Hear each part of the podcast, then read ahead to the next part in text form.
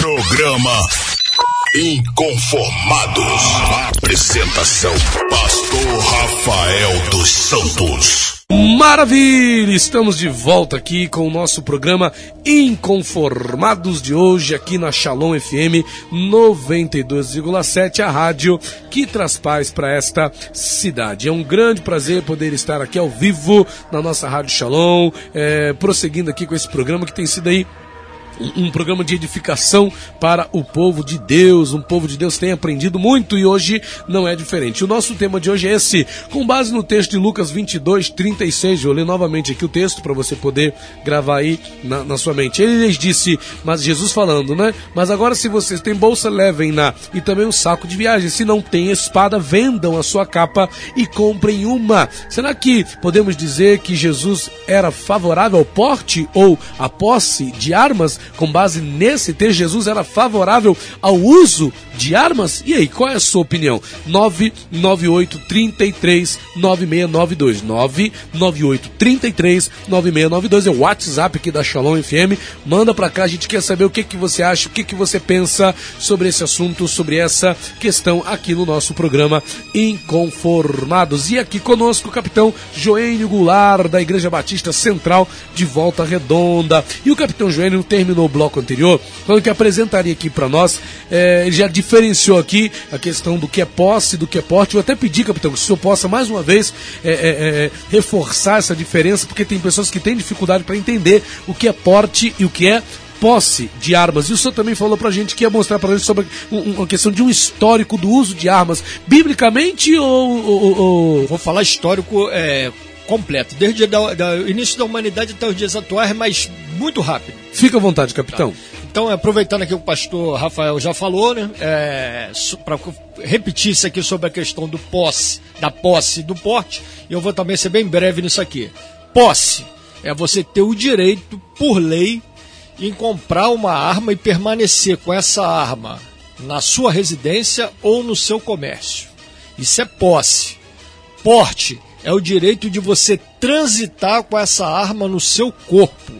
Então você tem um, como colocar na cintura, no coldre, coldre de axila, coldre de perna, onde você vai esconder a sua arma também não é para ficar aparente, andar com esse armamento, isso é porte. Então, porte está com você onde você estiver, no seu corpo, e posse é ter o direito de ter uma arma na sua casa ou no seu comércio.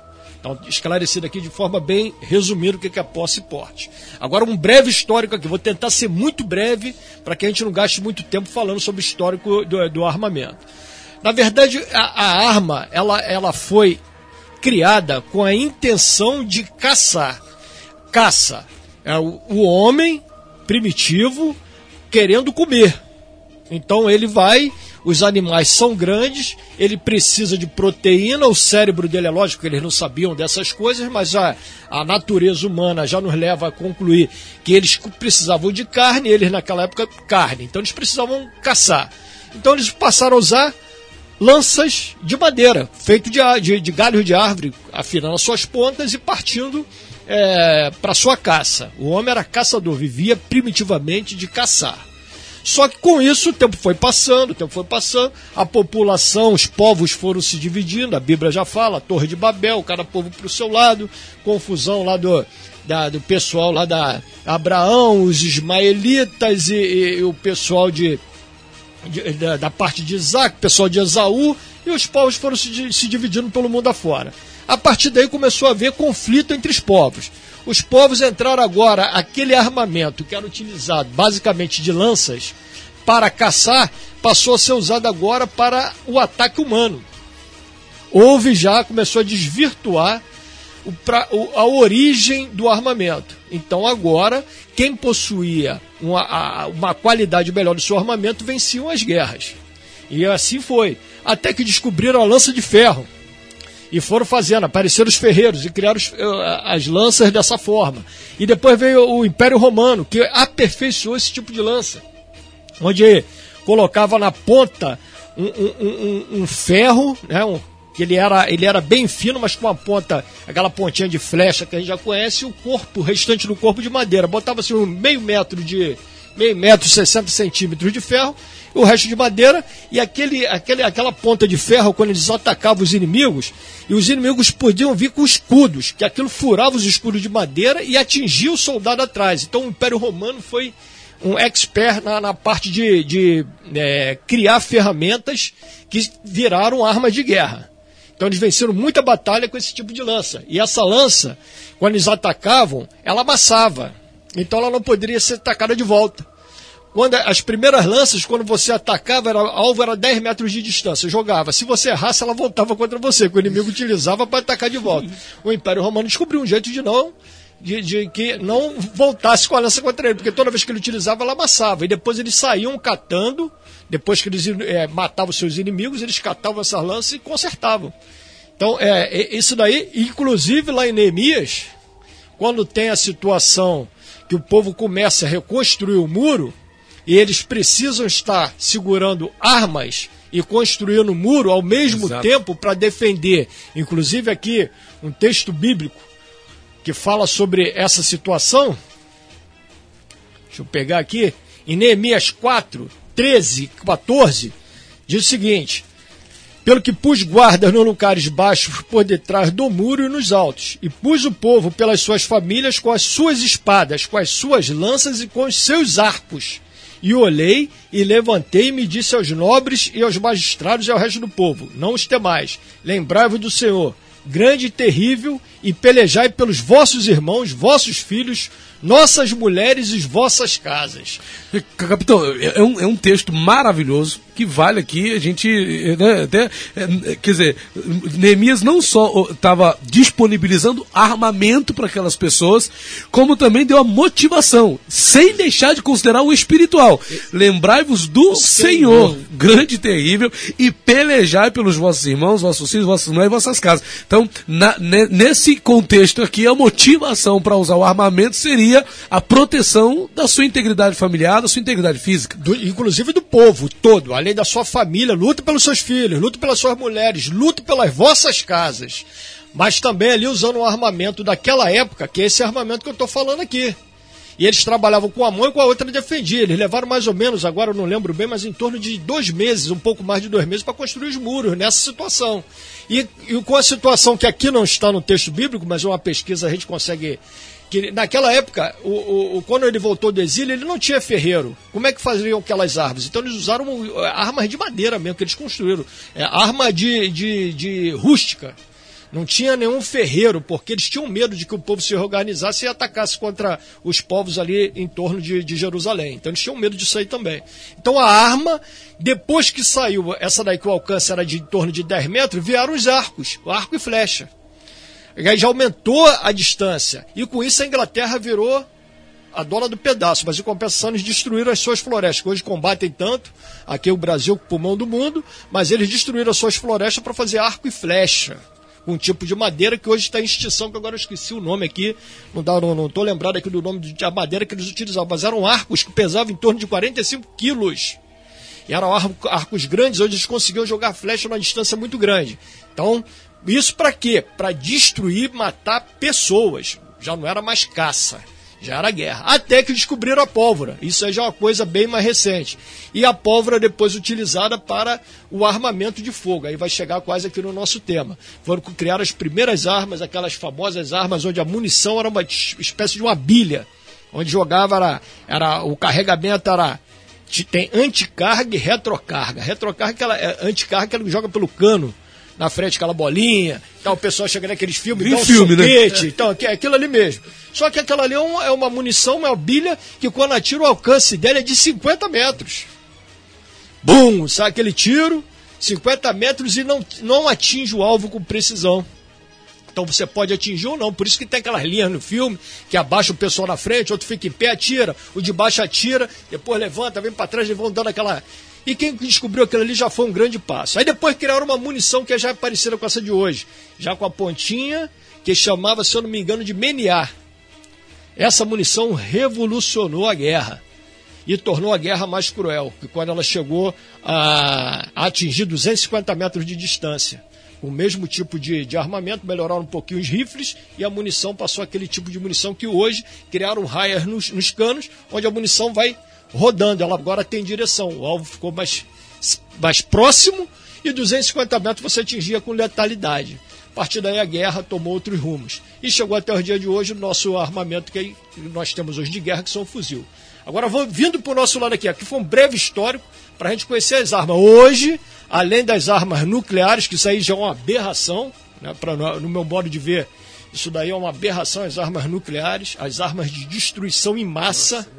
Isso daí é, é, é, é, é o limite, é a falta de amor, que eu, aí já é. É a maldade humana é a pura. maldade né? humana pura que chegou nesses níveis aí insustentáveis. Eu estava vendo uma reportagem esses dias que os Estados Unidos estavam criando, está em teste, um, um canhão elétrico. Não é mais. É, é, a munição vai sair por força elétrica, não é mais por força de pólvora, essas coisas não, é elétrica. E ela furava, a munição, ela atravessava várias placas de aço. Botaram numa sequência, filmaram em, em, fez, fizeram filmagem de câmera lenta, ela atravessou várias placas de aço. Enquanto existem pessoas morrendo de fome, de fome no mundo, estão trabalhando para criar cada vez armas mais potentes, para mostrar mais potentes aos outros, às outras nações, para dizer não mexa com a gente. Agora, assim, fazendo só um breve comentário aqui, porque a gente são assuntos, é, é, Capitão Joelho, que a gente muitas vezes não discute, não trata, mas são questões que, querendo ou não, é, dizem respeito também à, à, à, igreja, né? Porque, por exemplo, os Estados Unidos têm uma perseguição com alguns países muçulmanos, por exemplo, o Irã, para tentar coibi-los ali de construir a tal da bomba atômica, né? Que não pode, que ali tem aquele negócio de urânio, enriquecimento de urânio. Sim. Mas eles próprios estão fazendo armas, por exemplo, como você falou, elétrica. É uma hipocrisia, né? É, eu, eu, eu não consigo entender isso, não. Na verdade, eu não consigo entender. É... Na verdade, até entendo, porque a falta de amor no mundo é que leva a isso. A gente entende também que é, quanto mais se demonstrar poder, mais dificilmente seremos atacados. Quanto mais poder, menos as pessoas mexem com a gente. Vamos trazer para o nosso mundinho, vamos vir para o nosso mundinho bem pequenininho. Vamos vir para a arma, para o nosso, nosso tema aqui. Se você, teoricamente, tem uma arma na sua casa, in, intencionalmente, alguém que olhar e sabe que você tem, dificilmente vai querer entrar no seu quintal. É a defesa da propriedade. Ou, ou se quiser entrar lá para, vamos dizer a linguagem popular, tentar a sorte, pode ser que ele dê azar.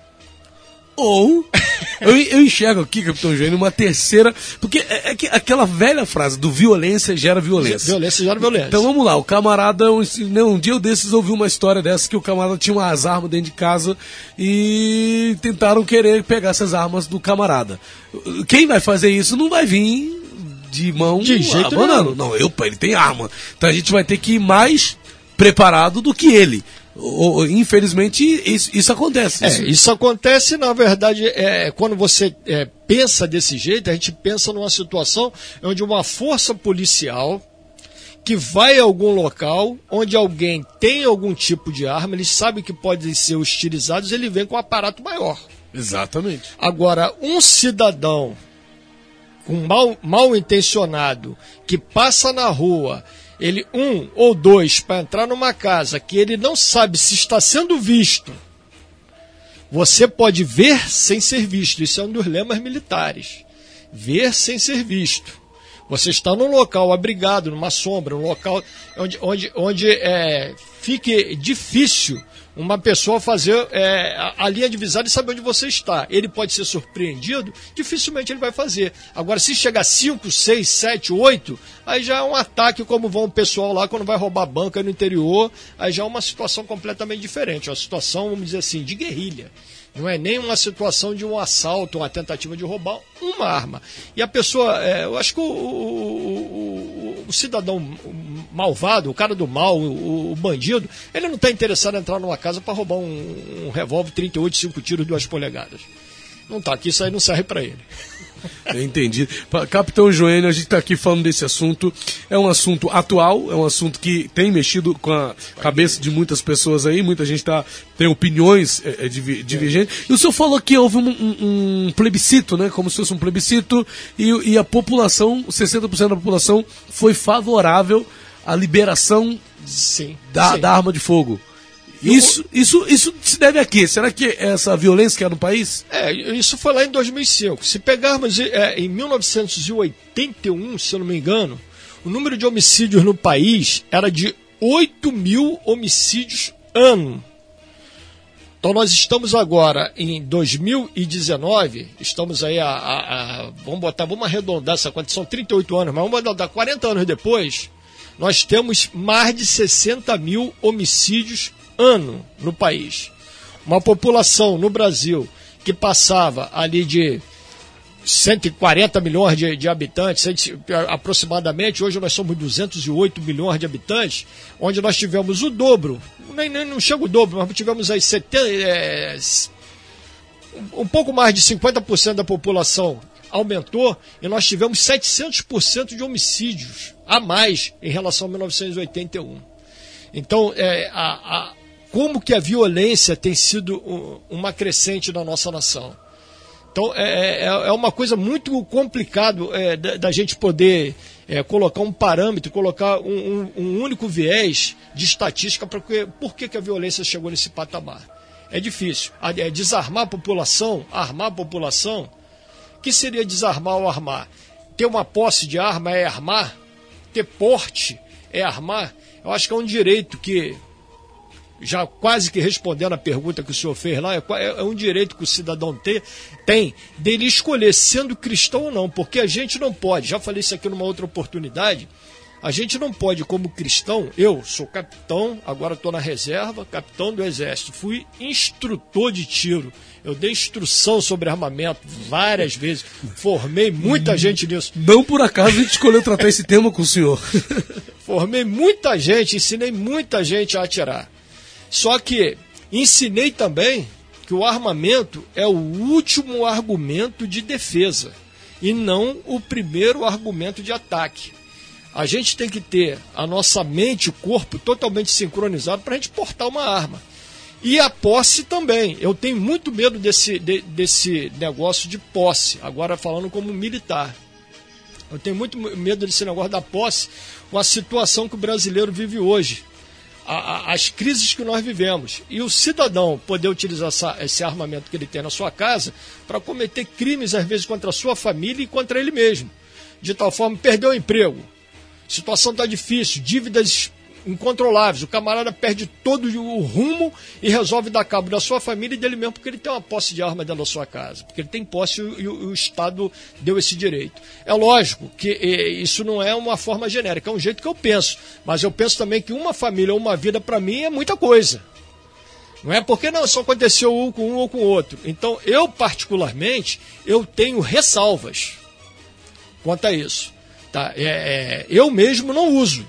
Já falei isso para o pastor aqui, eu não uso. Trabalhei muitos anos, trabalhei em serviços que eu tinha que usar armamento até de forma velada, que a gente chama, né, de forma escondida, trabalhei, mas eu nunca usei. Graças a Deus, apesar de ter porte, eu nunca precisei desferir um único disparo contra ninguém mas tive que usar algumas vezes da arma para poder fazer valer a autoridade com a qual estava exercendo naquele momento, mas não precisei disparar, graças a Deus. Isso aí está a parte psicológica, onde precisa também nosso decreto, é, ele sendo aprovado, não fique pensando que você vai poder chegar numa loja e comprar um armamento. De qualquer... Não tem, não, isso não existe. Isso não existe você chegar numa loja e falar assim, não, eu sou cidadão fulano de tal, estou aqui com minha identidade, vou comprar uma arma. E como cristãos, Pô, isso é permitido? Bom, se a lei do país permite, por que não ter? Pode ter. Você, é, eu, eu, eu, queria tratar isso um pouquinho mais para frente. Vai chegar o intervalo já já. Eu sei que vai chegar aqui o intervalo. Eu queria tratar um pouquinho mais para frente. Mas eu queria tratar com os irmãos aquele compromisso, principalmente nós casados. Aquele compromisso que nós fizemos lá diante do pastor e aqueles que chegaram depois, fizeram lá diante do padre, da autoridade é, sacerdotal, que juraram é, defender a sua família, a sua esposa, seus filhos, a sua casa, amar, respeitar, como que seria numa situação que você colocasse todo esse juramento que você fez naquele momento em risco? Como você reagiria? Eu vou abordar esse assunto um pouquinho mais para frente tá? Para a gente poder ter uma ideia melhor que eu quero tocar algumas coisas aqui, quero falar algumas coisas também sobre a Bíblia Sagrada a respeito disso. Programa Inconformados. Apresentação: Pastor Rafael dos Santos.